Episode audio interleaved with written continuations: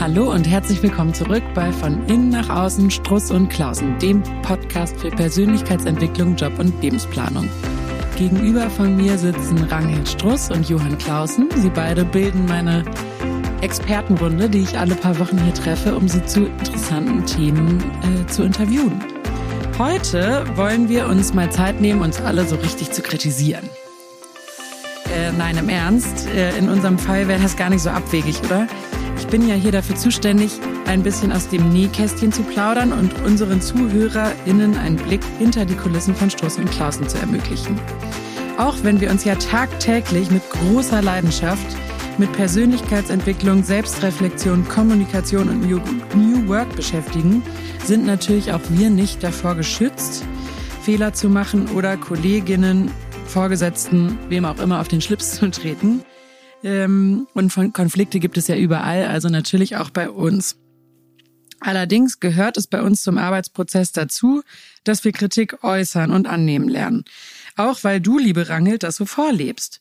Du scheust dich nicht, uns und dem gesamten Team äh, ganz viel Lob auszusprechen und aber auch ganz klar zu formulieren, was du für Erwartungen hast und auch zu sagen, wenn diese nicht erfüllt wurden. Und so ist hier, würde ich sagen, eine Kultur entstanden, die, die davon lebt, dass wir echt geübt haben, uns gegenseitig Feedback zu geben.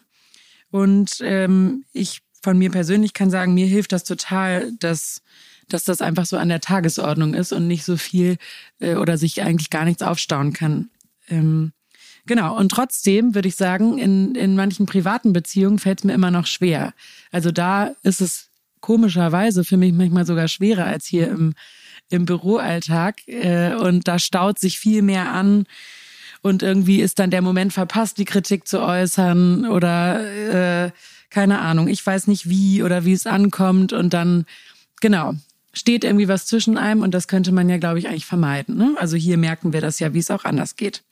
Liebe Ranghild, wie immer du zuerst. Warum fällt es dir offensichtlich nicht ganz so schwer, ähm, wie vielen anderen, mir eingeschlossen, äh, Feedback zu äußern, sowohl positiv als auch negativ? Das ist eine spannende Frage.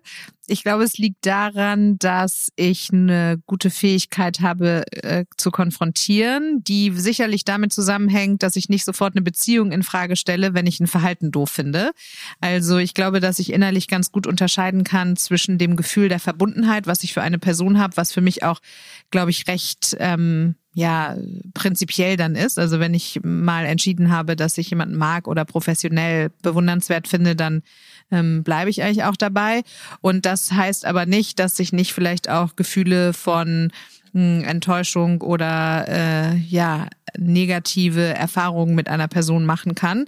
Und wenn man das ganz gut unterscheiden kann, dann ist es, glaube ich, auch in Ordnung zu kritisieren, weil ich ja dann weiß, dass ich die Person nicht in ihrer Identität oder als Ganze in Frage stelle, sondern dass ich auf einer Verhaltens- oder auf einer Kommunikationsebene einfach mich über die gegenseitigen Vorstellungen konstruktiv austauschen möchte. Also ich finde, das, das trifft's wirklich, das ist wirklich eines der wesentlichen Dinge, die ich, die ich hier und von dir ja maßgeblich gelernt habe, äh, genau diese Beziehung nicht in Frage zu stellen und deshalb da ganz entspannt irgendwie mit umzugehen. Also seitdem ich das quasi verstanden habe, äh, kann ich das viel besser annehmen, ne? weil das nicht sofort so ein Stressgefühl, oh Gott, jetzt wurde ich kritisiert, wie schrecklich, äh, was hat das jetzt für Konsequenzen? Ähm, genau, das Dabei muss man natürlich festhalten, dass der Gegenstand, mit dem wir uns ja jeden Tag beschäftigen, immer Beziehungen sind. Nicht? Das heißt, äh, wir haben hier den großen Vorteil vielleicht zu anderen Arbeitgebern, dass das Thema eigentlich immer relevant ist und wir dadurch ja sehr an Wachstum und Entwicklung glauben und gleichzeitig natürlich hier sich auch mal äh, ein bisschen was äh, ähm, äußert. Aber im positiven Sinne ist das ja eben unser Fokus und äh, dann merken wir immer, wenn jemand hier neu anfängt, wie irritierend das am Anfang ist, äh, dass eben gar nichts im Sinne der ähm, destruktiven Kritik gemeint ist oder im Sinne negativ, sondern eigentlich immer konstruktiv beziehungsweise noch nicht mal im Sinne von Kritik heißt ja unterscheiden oder trennen, sondern eher eigentlich in Gemeinschaft treten und dann in die Entwicklung. Also witzigerweise eigentlich noch mal was ganz Neues dann. Was würdest du denn sagen, Johann? Warum ist es denn so gut eigentlich, sich Feedback zu geben? Also warum sollten wir alle äh, daran arbeiten, uns gegenseitig viel häufiger zu kritisieren? Ja, ähm, das ist eine sehr gute Frage. Ich, bei dem Wort Feedback muss ich eine Geschichte erzählen. Ich habe mal so eine äh, kleine Unternehmenskulturstudie ähm, mal von einem Startup gemacht und da weiß ich noch, wie der Gründer sagte, also man kann sich auch Over-Feedback geben und der, der Feedback gibt, ist immer der, der oben ist, so, ja. Und das fand ich so wahnsinnig bezeichnend, weil es ja jetzt auch viel darüber gegrübelt und diskutiert wird, wer darf über wem Feedback geben. Und ach, leben wir nicht in so einer komischen Feedback-Kultur, wo immer was Gutes, was Schlechtes, dann wieder was Gutes, wie dieser Sandwich. Die Sandwich-Methode in der Schule, ähm, ne? Ich würde sagen, dieses Thema Feedback heißt ja eigentlich eine Rückkopplung. Das ist ja eigentlich was ganz Amerikanisches, wenn man so will. Ähm, und da macht es ja auch super Sinn, weil es immer darum geht, eigentlich sich gegenseitig zu verbessern und im Amerikanischen ja sogar sich zu empowern. Ähm, und äh, insofern halte ich das für wichtig. Ich glaube, es für uns, so würde ich es interpretieren, geht es ja immer um die offene Kommunikation und den Austausch. Und äh, wir bereiten uns ja hier immer gut drauf vor, apropos Kritik und versuchen den Erwartungen gerecht zu werden. Und da äh, kam mir jetzt immer das Wichtigste eigentlich ist dieses gute Zuhören. Darauf werden wir sicher nachher nochmal drauf zurückkommen. Ähm, aber das finde ich das Spannende eigentlich echt in den Austausch und die, in die Kommunikation zu treten auf aus, also äh, im, eigentlich im Idealfall auf Augenhöhe. Und Kritik hat ja auch ganz viel mit Offenheit zu tun. Also in der Big Five äh, Persönlichkeitsanalyse ist Kritikorientierung ein Wert, den Offenheit auch bestimmt. Und wenn ich zum Beispiel eine Sache, einen Status quo oder einen Prozess in Frage stelle und ihn kritisiere, dann führt das vielleicht auch dazu, dass ich eben offen bin für Innovation, dass ich neu denken kann. Für die zwischenmenschliche Ebene ist es sicher sinnvoll, auch im Sinne der Persönlichkeitsentwicklung, der Auf, des Aufdeckens von blinden Flecken mal über Kritik nachzudenken. Also genau wie Johann gerade meinte, eben vor allen Dingen im konstruktiven Sinne. Also wenn Kritik respektvoll, höflich, förderlich oder wohlwollend ähm, überbracht wird, weil das Ziel eigentlich eine optimale Lösung ist für eine Sache, für einen Gegenstand, für einen Prozess, für eine Beziehung, für ein menschliches Verhalten, dann ist das ja erstmal etwas, was den Fortschritt begünstigt. Genau, also ich glaube, dass ich mir, mir fallen gerade im Kopf parallel so viele Beispiele ein, äh, wie das hier im, im Büro eigentlich echt super läuft. Ne? Also auch gegenseitig, dass wir euch ja genauso, ne? Wir haben gerade über die äh, zu Beginn unserer Aufnahme hier uns gegenseitig Feedback gegeben, äh, was die Rollen hier im Podcast angeht und was wir da irgendwie uns vielleicht anders wünschen. Ähm, und genau, das sorgt eben dafür, dass man, dass man nah dran ist, ne? Und nicht und alles einfach mal rauslässt. Also ich finde es halt auch so ein Entspannungsmoment.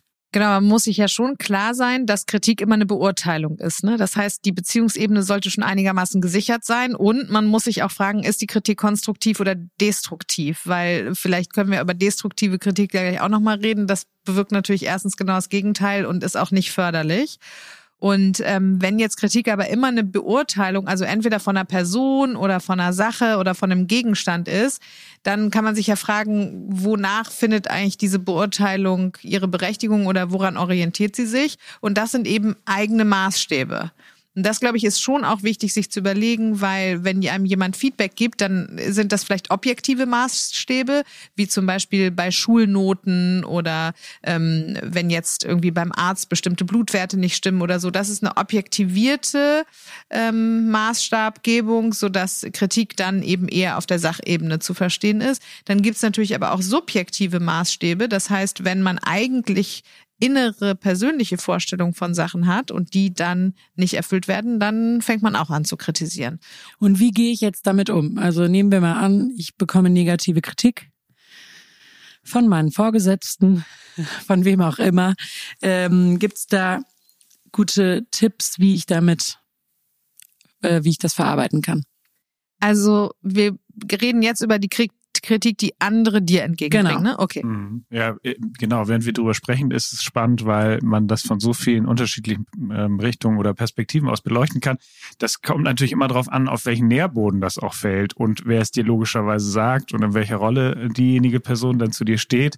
Ähm, aber wenn sie bei dir, wie du sagst, negativ ankommt, dann ähm, hat es natürlich entweder was damit zu tun, dass derjenige möglicherweise recht hat und du möglicherweise etwas verbessern solltest. Das könnte ja sein sein. Es könnte auch an der Frage liegen, an der, nicht, daran liegen, wie es geäußert wurde. Also einfach vielleicht vor anderen oder einfach nicht nett oder einfach nicht so, dass du dich wertgeschätzt und respektiert gefühlt hast. Insofern müsste man da wahrscheinlich mal konkret ein Beispiel nennen, ähm, wie sich das ausgestalten kann.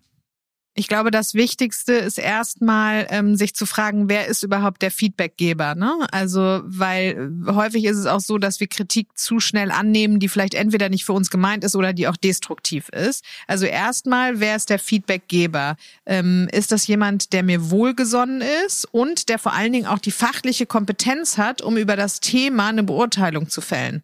Also das muss ich als allererstes mal überlegen, weil wenn der Feedbackgeber oder die Gebende jemand ist, der oder die weder mir wohlgesonnen ist, noch überhaupt zu dem Thema was zu sagen hat, dann muss ich sagen, ist es auch gar nicht sinnvoll, da irgendwas mit anzufangen, sondern kann man einfach sagen, thanks but no thanks und sich, muss sich nicht weiter damit beschäftigen, weil das Problem ganz häufig ist, dass wir auch Kritik annehmen, die im Grunde genommen weniger was mit uns zu tun haben, als mehr eine Selbstaussage des Kritikgebenden sind. Also das ist schon mal die erste Regel, Regel einmal kurz innehalten und zu überlegen, wer ist es, der mir hier gerade ähm, etwas entgegenbringt.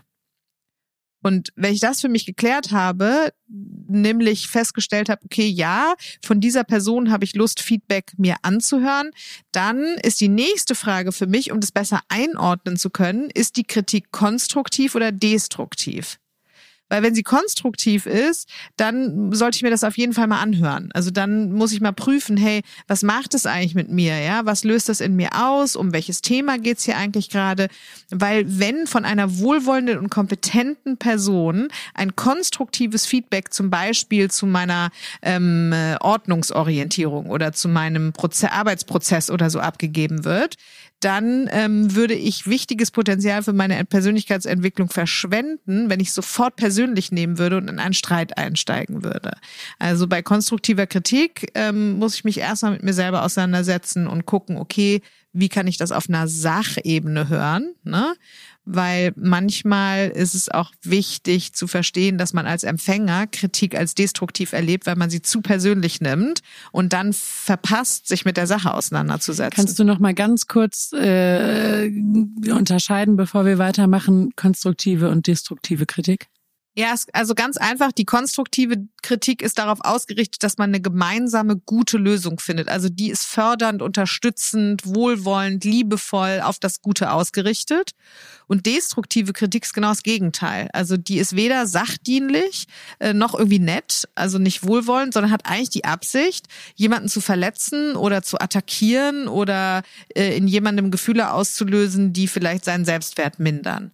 Und deshalb ist jetzt auch noch die ganz wichtige Frage, wenn ich jetzt also festgestellt habe, okay, der, die Feedbackgebende äh, ist mir wichtig und hat was zu sagen auf dem Thema.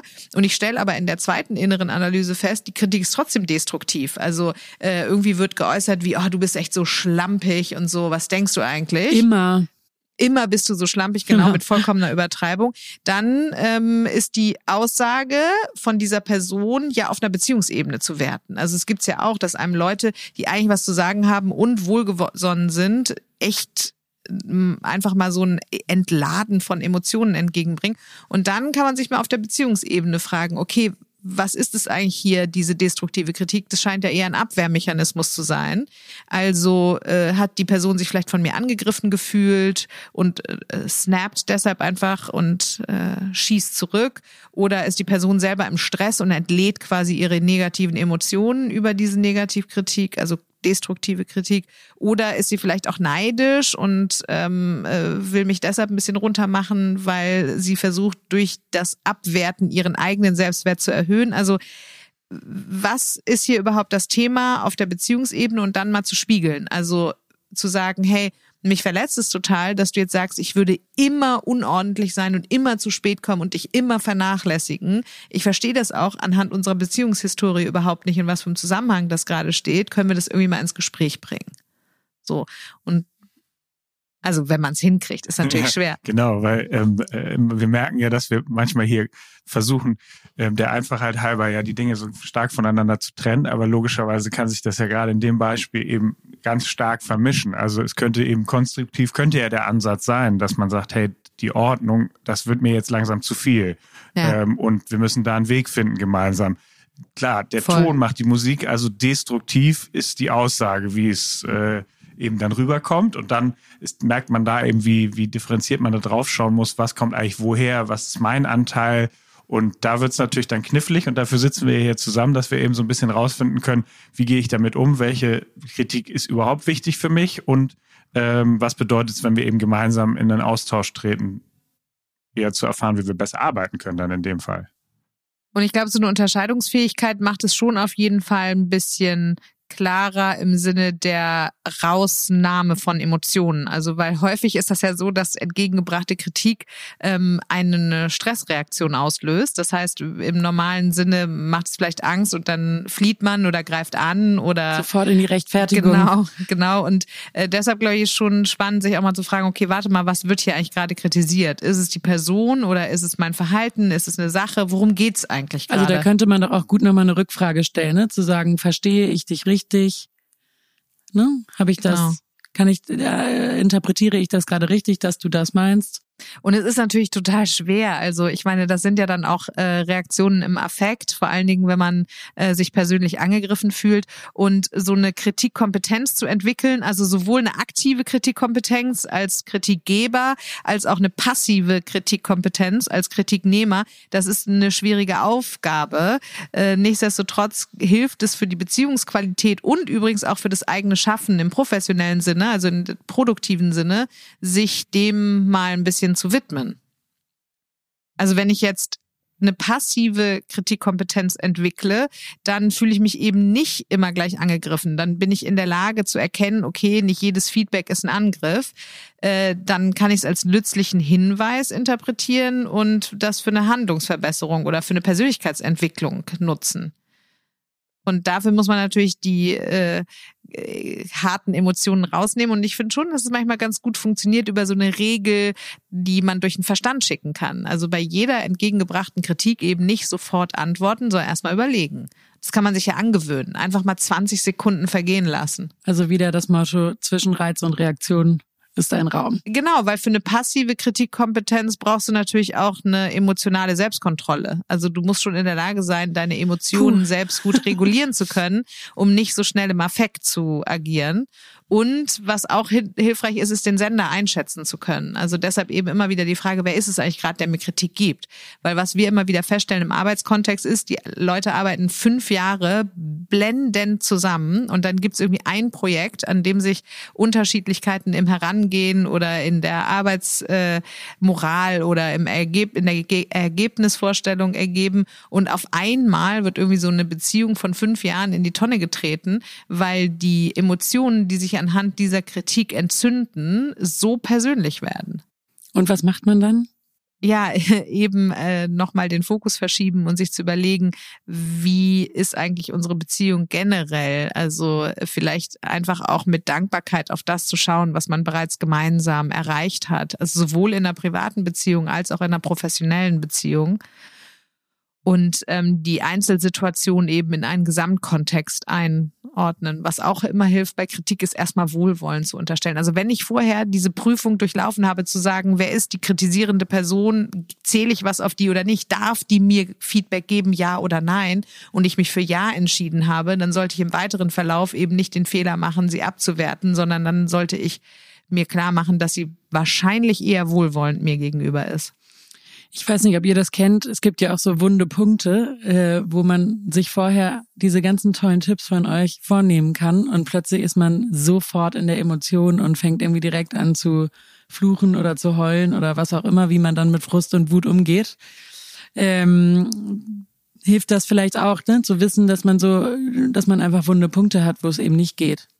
Ja, also das würde man wahrscheinlich so eine genannte Komplex-Episode nennen, ähm, weil das dann so tief äh, komprimiert eine Thematik verankert, die eben dann einen Auslöser hat, der eigentlich dazu gar nicht im Verhältnis steht, aber einen sehr, sehr, sehr bewegt. Und das hilft ja dann, dass man eben eigentlich ein gutes Umfeld hat, ein gutes Team oder eine gute Beziehung zu dem Gegenüber, weil dann kann man ja auch darüber den anderen so ein bisschen abholen und sagen, ah, guck mal, nicht, den quasi herzlich begrüßen, so wie mit Kindern und einem einem kleinen Angstmonster oder ähnlichem. Das ist natürlich in der Arbeitswelt nicht immer so, dass man so nah im Austausch ähm, ist, aber wir würden immer sagen, es ist schon erstmal gut zuzuhören und dann zu schauen, wie ist das eigentlich einzuordnen, was Reinhard gerade eben ja auch gesagt hat. Also wer sitzt mir gegenüber, ähm, aus welcher Feder kommt das und ist das überhaupt berechtigt? Weil wir leben ja auch in einer Kultur, wo wir alle zu allem was zu sagen zu haben und eigentlich häufig sehr, sehr kritisch sind.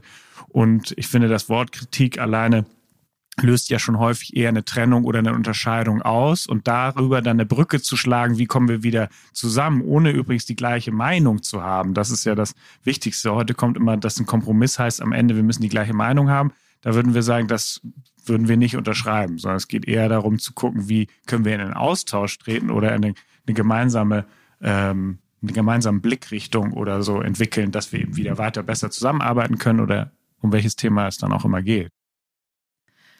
Und was auf jeden Fall hilft, ist erstmal ein bisschen Raum zwischen Reiz und Reaktion aufzuspannen. Also eben erstmal zuzuhören. Bei Kritik kann man sich zur Regel machen, nie sofort reagieren. Wenn man sofort reagiert, ist die Gefahr, dass man im Affekt oder im Impuls reagiert, also in der Verteidigung der eigenen Identität, viel zu groß.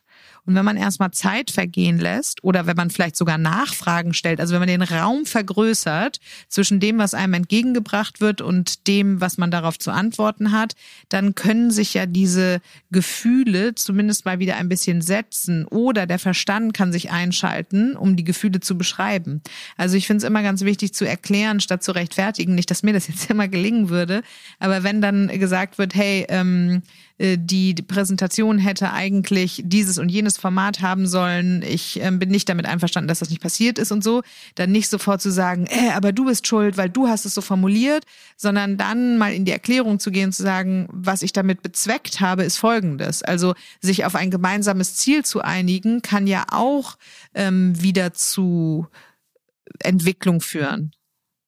Und was auch wichtig ist, ist, ähm, ja, sich selbst zu beobachten, weil mit diesen sogenannten Komplexepisoden es natürlich häufig so ist, dass wenn jemand sagt, ich hatte das sind eigentlich. Die wunden Punkte, ne? Genau, mhm. ich hatte eigentlich ähm, eine komplexe Episode ist eigentlich die Reaktion auf einen wunden Punkt und der wunde Punkt liegt weit zurück. Und wenn dann jemand sagt, ich äh, die Präsentation hätte gestern Abend fertig sein sollen und übrigens das Layout ist falsch und ich finde es nicht gut, dass das und das ähm, hier erst auf der letzten Folie erscheint, dann ist eine Komplex-Episode die affektgesteuerte überemotionale Reaktion darauf, die aber in ihrem Grund nicht in dem Feedback in dem Moment liegt, sondern sehr weit zurück. Also das triggert dann ein Gefühl von ich genüge nicht oder ich bin nicht schlau genug oder ähm, ich bin nicht anerkannt in dem, was ich tue, ich bekomme nicht die nötige Aufmerksamkeit. Also es triggert irgendein ganz altes Gefühl und das sind eben diese affektgesteuerten Reaktionen auf Kritik. Könnte auch sein, ich habe mir nicht genug Mühe gegeben, das fliegt eigentlich mhm. auf. Ja. Und weil ich das schon gerne immer mal gemacht habe, aber dafür so viel Scham und Schuld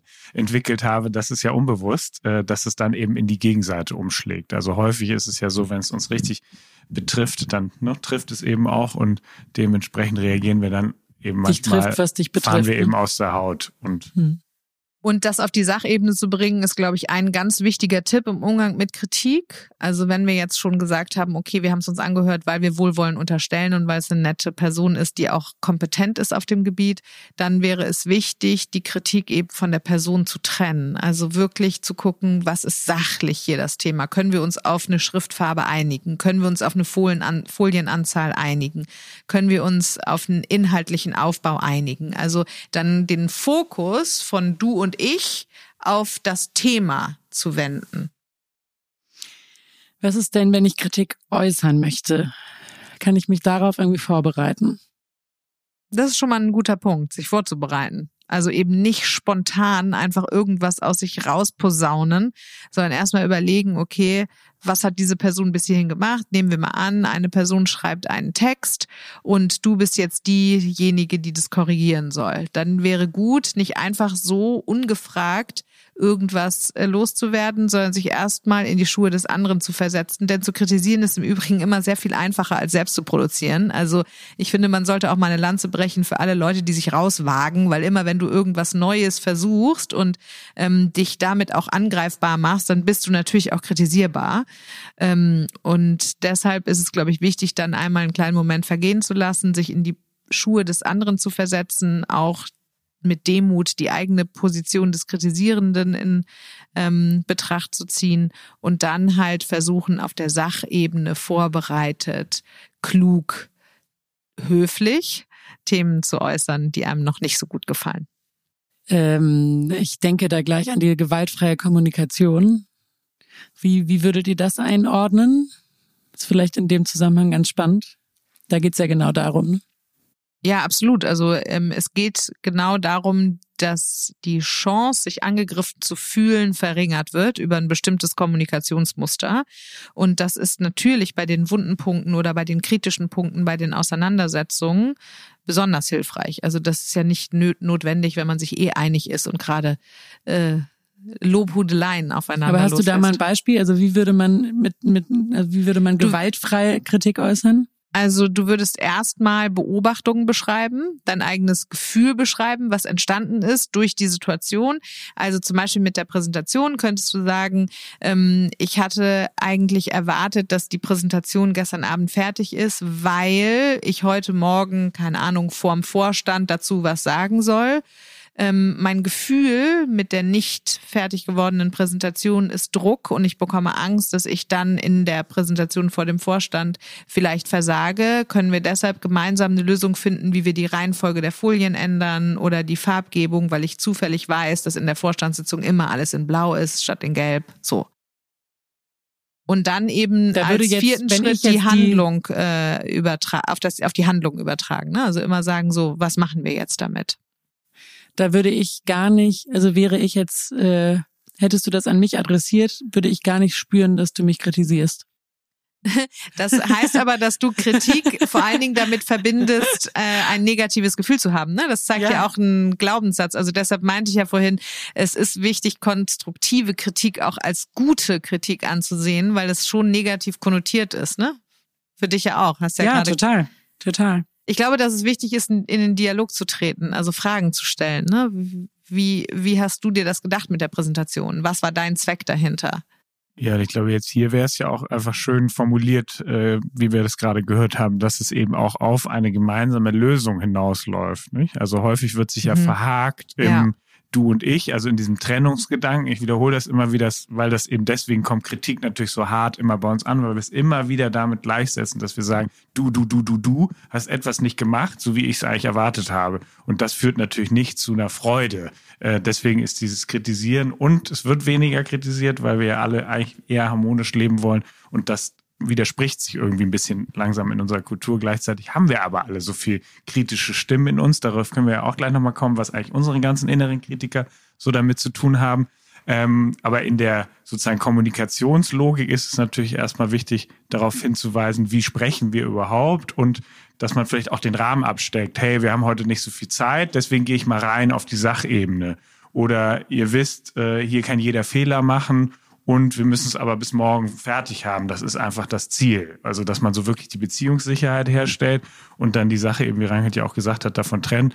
Und äh, ich habe so einen lustigen Satz im Vorwege gelesen, den fand ich so top, dass Listening is not just waiting to talk. Ja, also was eben auch manchmal bedeutet, äh, ich höre ihm zu und dann bin ich in voller Erwartung und sage, und jetzt sage ich dir aber, wie ich es eigentlich haben wollte. Und das finde ich irgendwie genial, weil das, das hören wir in allen Workshops, ist eigentlich, es gibt einen Sender, es wird aber gar nicht gehört. Also wirklich mit keiner Pore. Vielleicht gerade mal die Kritik und das ist ja das Heftigste. Und dann wird ausgeholt, quasi zum Rückschlag, also im Extrem, nicht? Ich extremisiere jetzt. Aber das finde ich so spannend, weil wann ist sozusagen überhaupt mein Raum? Ähm, heißt nicht, ich habe dem anderen zugehört und gehe darauf ein. Oder ich beschreibe erstmal ruhig. Deswegen sagen wir ja auch nicht so erklären, sondern eben beschreiben und Was haltet ihr denn von dieser Sandwich-Methode, die ja Lehrer irgendwie gerne anwenden? So, ah, du hast irgendwie schon total super den Aufbau des Aufsatzes geschrieben. Du hast ganz schön viele Rechtschreibfehler gemacht, aber am Ende bist du noch ganz schön, hast du noch einen tollen Schluss formuliert. Also, wie ist das eine gute Methode? Für mich nicht. Ich halte davon gar nichts. Cool, das ist eindeutig. Okay, Why? das war nur, das war nur das Patty in An der alle Mitte. Lehrerinnen und Lehrer da draußen, Ja, ja. Äh, Rangel Struss hält nichts von der Sandwich. Nee, halte ich wirklich nicht. Ja, Weil also- äh, es ist, es, es äh, verwässert total. Also es führt dazu, ähm, dass bei dem anderen irgendwie so ein diffuses Gefühl zurückbleibt von äh, irgendwie habe ich irgendwas gut gemacht, aber irgendwie irgendwas auch nicht. Ähm, es ist auch ehrlich gesagt für mich eine hochmanipulative Methode. Also ich bekomme nicht gerne Sandwich-Feedback, weil ich finde, dass das dann auch es wie so ein erzwungenes Lob ist, das Brötchen oben und das Brötchen unten. Also das ist irgendwie, ähm, finde ich, nicht natürlich. Also das kommt bei mir nicht authentisch an. Ich finde das viel wertschätzender, mir ganz klar zu sagen, hey, ich vertraue so in unsere Beziehungssicherheit, dass ich dir ohne Schleife drum binden, Schnörkel oder Brötchen oben und unten ähm, sagen kann, was ich denke. Auf eine wohlwollende, gute Art. Obwohl ihr ja auch sagen würdet, ähm, oder Frage, im, im Mitarbeitergespräch würdet ihr ja auch sowohl Positives als auch Negatives Ja, sagen. aber Genau, nicht als das- Methode. Das ist, ein, ähm, glaube ich, der größte Unterschied ist immer, wenn das quasi wie ein Konstrukt angewandt Ja, ja, wird, dann klar. fällt das sogar Kindern auf. Und dann Ja, ja. würde ich sagen, verunsichert man die im hohen Grade, weil die gar nicht mehr wissen, an was kann ich eigentlich wirklich glauben. Und das würde ich denken, macht Mhm. im nicht authentischen, ähm, wir sind ja alle zur Schule gegangen, wenn das Lehrer gut, also einfach toll gemacht haben, im Sinne von fördern, stärkend und einfach aber auch ganz klar sagen, hey, inhaltlich gut, aber grammatikalisch einfach wirklich eine Sechs, dann kann man, dann können wir jetzt daran arbeiten. Dann kann man ja irgendwo anfangen. Aber wenn es sozusagen danach dazu führt, dass man eigentlich nicht so richtig weiß, was bedeutet Ja, das jetzt klar. und wie stehe ich im Verhältnis zu demjenigen, ähm, das ist dann, würden wir sagen, eigentlich ein richtiges Dilemma. Und deswegen in, natürlich machen wir ja auch alle Fehler. Das ist ja auch schon mal ein Thema, dass man sich, ähm, ne, wir machen Fehler. Und jetzt in Feedbackgesprächen, wie du das gerade gesagt hast, Mitarbeitergesprächen, klar, wir sagen natürlich auch Themen, die gut gemacht wurden im Sinne der Entwicklung und dass man ja auch schon mal festhält, was alles gut lief. Und außerdem bin ich ja auch nicht gegen positive Kritik, nur weil ich die Sandwich-Methode nicht mag, sondern ich bin eben für ehrliche, authentische Kommunikation und ähm, dass jemand eben auch dann sich darauf verlassen kann, was ich sage. Und deshalb möchte ich nicht durch irgendwelche Methoden, wo ich erst was Positives, dann was Negatives, dann was Positives sage, einen manipulativen Charakter da reinbringen. Ich würde viel eher sagen, dass, was Johann auch schon meinte, die, der Ton macht die Musik. Also ähm, je nachdem, wie klar, liebevoll, wertschätzend ich in der Kommunikation bin, kann es ähm, ja gut funktionieren, auch konstruktive, negative Kritik anzubringen.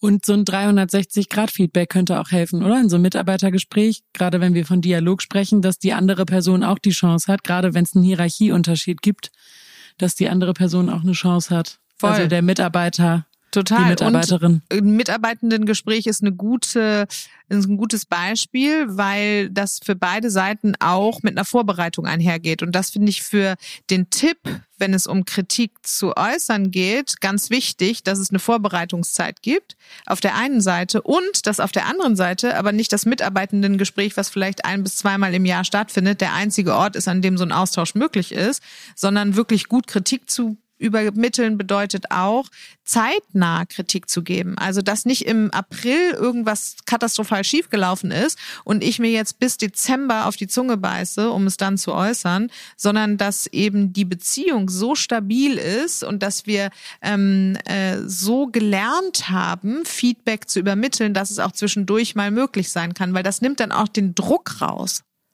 Wenn nur einmal im Jahr Zeit für Feedback ist, sowohl ähm, an dich als auch du an andere, dann ist natürlich auch einfach diese übersteigerte Erwartungshaltung für diesen Moment schon eine, die unnötig emotional stimmt. Da kenne ich aber einige, die jetzt aufschreien würden und sagen würden, ja, so schlagfertig bin ich aber nicht. Und dann hat mich irgendwas geärgert in einem Meeting, aber dann konnte ich nicht direkt was sagen und dann haben wir uns irgendwie eine Woche nicht gesehen und dann war ich eigentlich auch doch nicht mehr so sauer, aber irgendwie ist es eben doch noch zwischen uns. Und ich glaube, das kennen viele.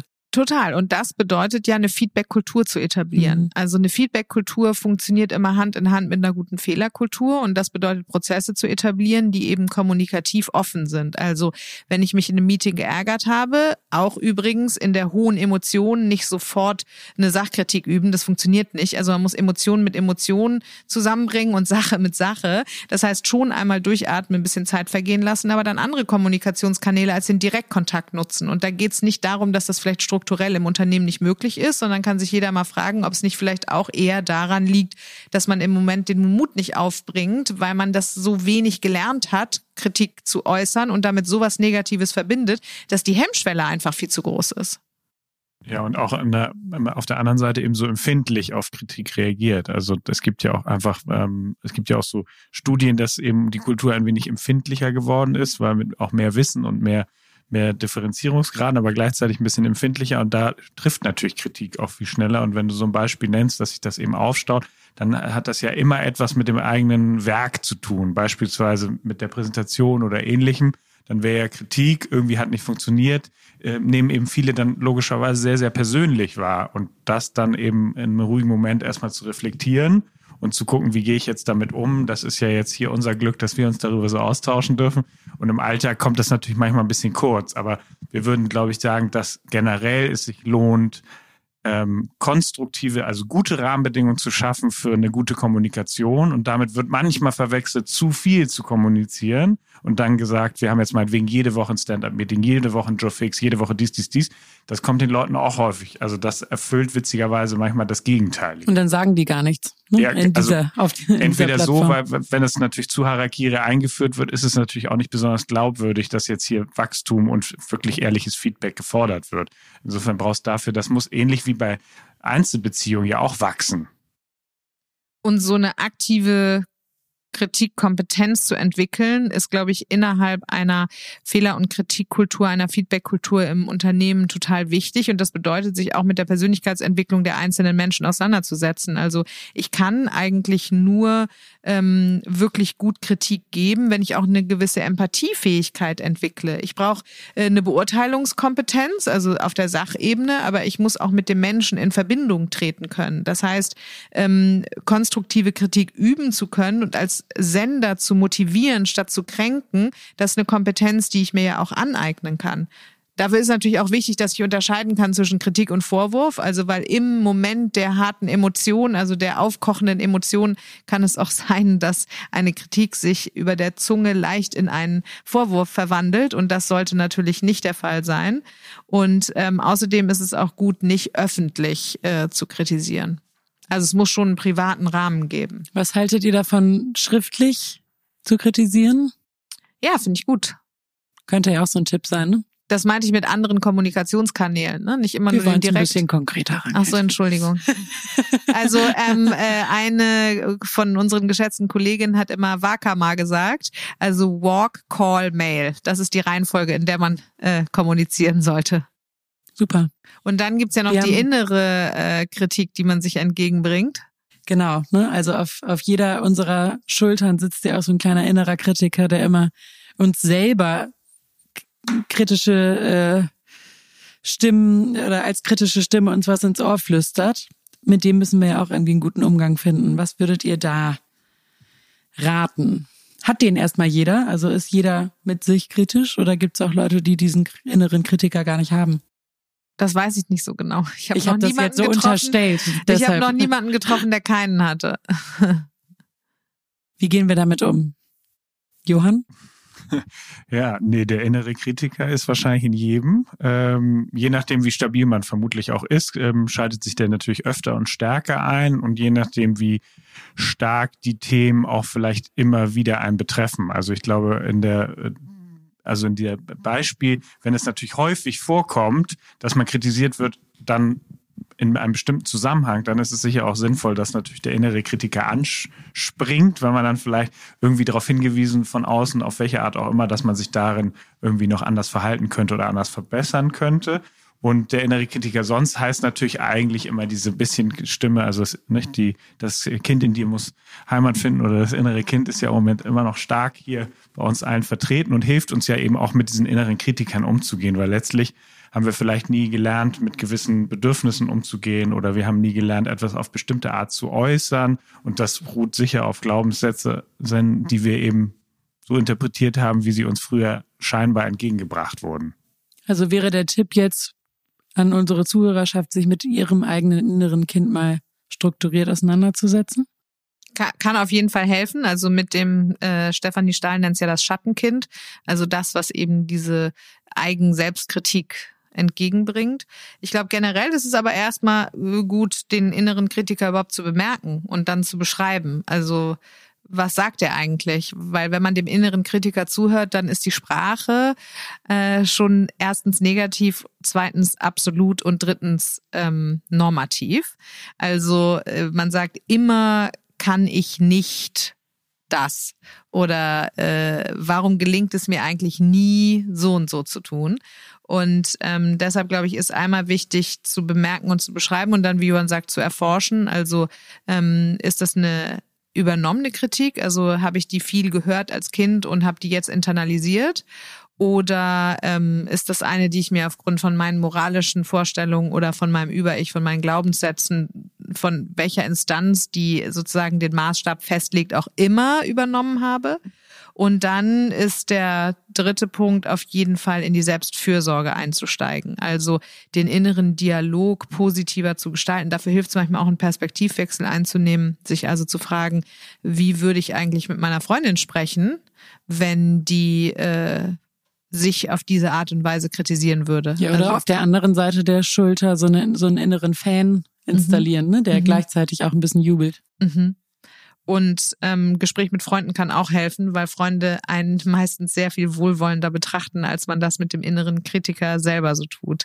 Also der innere Kritiker hat ja auch einen Sinn, der soll schützen vor Angst, ähm, zurückgewiesen zu werden oder zu versagen oder so. Ne? Also es ist ja auch so ein inneres Erwartungsmanagement aber das kann sich eben leicht in eine Negativspirale von Scham und Schuld auch ähm, bewegen. Und dann ist es natürlich nicht mehr besonders gut, weil dann werden Selbstzweifel und das eigene Niedermachen auch dazu führen, dass der Selbstwert immer weiter sinkt. Und das ist dann eben diese Negativspirale. Also wenn ich schlecht mit mir umgehe, weil ich irgendwie denke, hey, nee, auf den Job kann ich mich nicht bewerben, weil ich bin ja eh irgendwie nicht gut genug, dann werde ich es auch gar nicht erst probieren. Das heißt, ich bleibe vielleicht hinter meinem eigenen Potenzial zurück, ne? Oder und dann kriege ich den Job Job auch nicht. Genau. Self-fulfilling prophecy. Genau. Genau. Und der innere Kritiker weist ja meistens auch schon darauf hin, dass das die Stimme ist, die man häufig im Außen dann gespiegelt bekommt. Also letzten Endes hört man ja häufig auch eben der innere Kritiker sagt einmal, wegen das Projekt kriegst du sowieso nicht hin.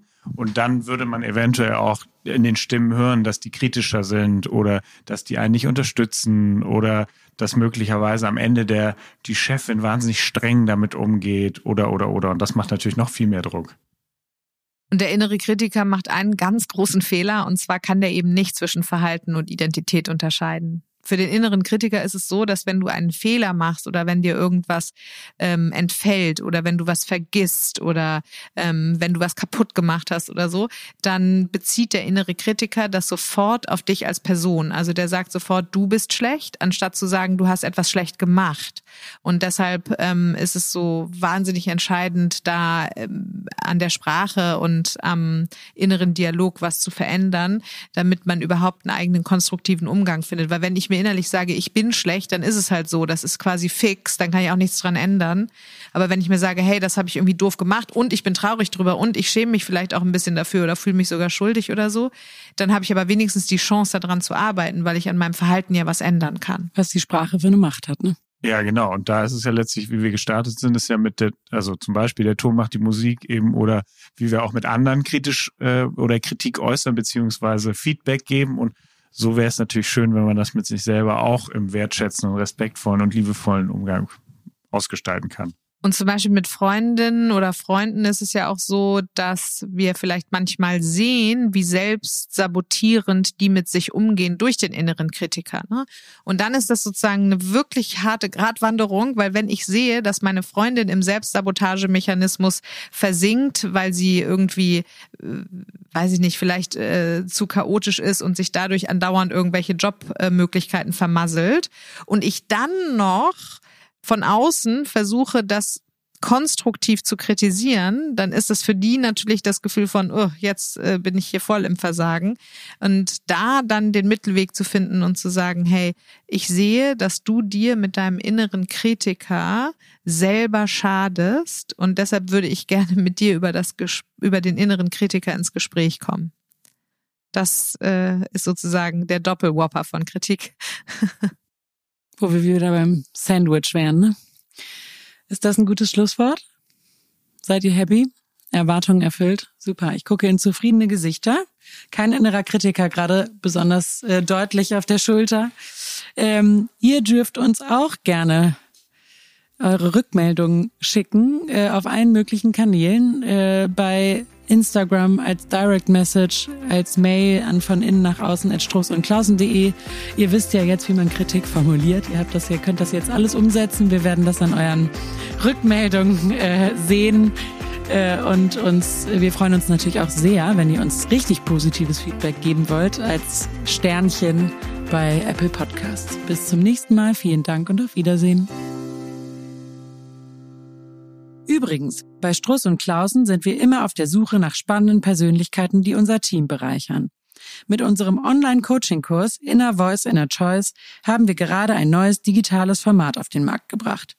Für die technische Weiterentwicklung und die Betreuung unserer digitalen Touchpoints suchen wir nun einen Projektmanager Digitales, der oder die nicht nur ein Gespür für Technik hat, sondern auch für Menschen. Außerdem bauen wir unser Office-Management und die Kundenbetreuung weiter aus und suchen eine Assistenz mit Herz und Organisationstalent. Wenn du dich selbst beruflich verändern möchtest oder jemanden kennst, der zu uns passen könnte, schau doch mal in die Stellenausschreibung auf unserer Page. Den Link mit allen Infos findest du in den Show Notes. Und wenn du Fragen zu einer der Stellen hast, schreib uns gerne eine Mail an von innen nach außen at struss und klausen.de. Oder schick uns direkt eine Bewerbung an kontakt at struss und klausen.de. Wir freuen uns darauf, dich kennenzulernen.